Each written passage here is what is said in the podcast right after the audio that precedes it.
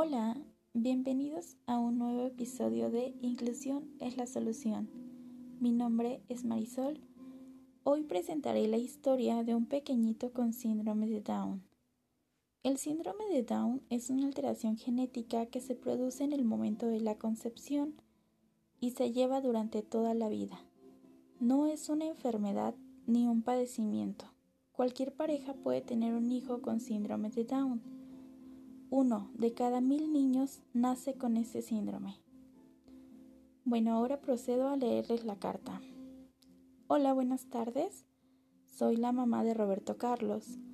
Él es un joven con síndrome de Down. Mi hijo, gracias a Dios, nunca ha sido discriminado.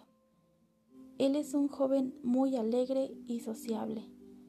Ha sufrido porque ha sido operado de los dientes, de sus testículos y de una hernia en el estómago pero él siempre ha visto su vida hermosa, aun cuando era pequeño. Sufrió un poco, pero a causa de su madre, porque yo quería que hiciera todo bien. A mí no me importaba nada.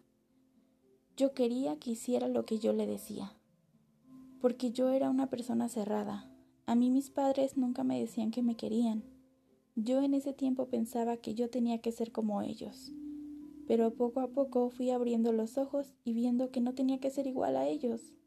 Yo tenía que ser mejor que ellos y darle todo mi amor a mi hijo, todo el amor que no me dieron a mí.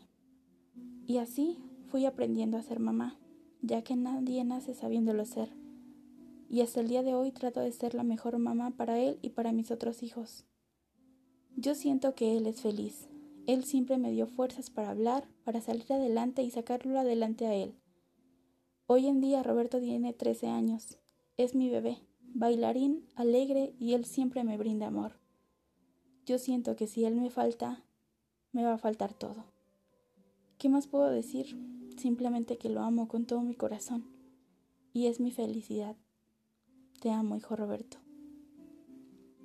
Bueno, antes de continuar, quiero darle las gracias a la mami de Roberto por compartirnos su historia. Y pasamos al tema de hoy, Hoy en día la palabra inclusión es algo que suena o hace eco en todo lugar, desde las instituciones educativas, el campo laboral, áreas como el deporte, arte o aspectos como la superación. Los medios de comunicación han hecho que se difunda y las plataformas virtuales han hecho lo suyo propio para alcanzar un boom sobre este tema. Pero, ¿qué implica la inclusión? Cuando se habla de inclusión, especialmente a personas con discapacidad, la mayoría de las personas asocian esta palabra con leyes a favor de personas menos favorecidas o al respeto de sus derechos. Para otros es recordar un día especial como el 3 de diciembre para avivar esta acción. Para algunos son rampas o accesos especiales. Para otros son apoyar los derechos de estos, brindarles un apoyo económico o moral.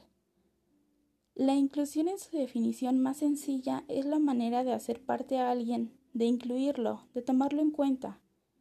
Es un reconocimiento de sus habilidades como toda persona. Esto como una manera de buscar que se promueva que las personas formen parte de en, las muchas áreas o sistemas en la sociedad, evitando así la exclusión o la separación. El objetivo de la inclusión es brindar oportunidades y aprovechar los grandes beneficios que ésta tiene en todas las esferas de la sociedad para con todos.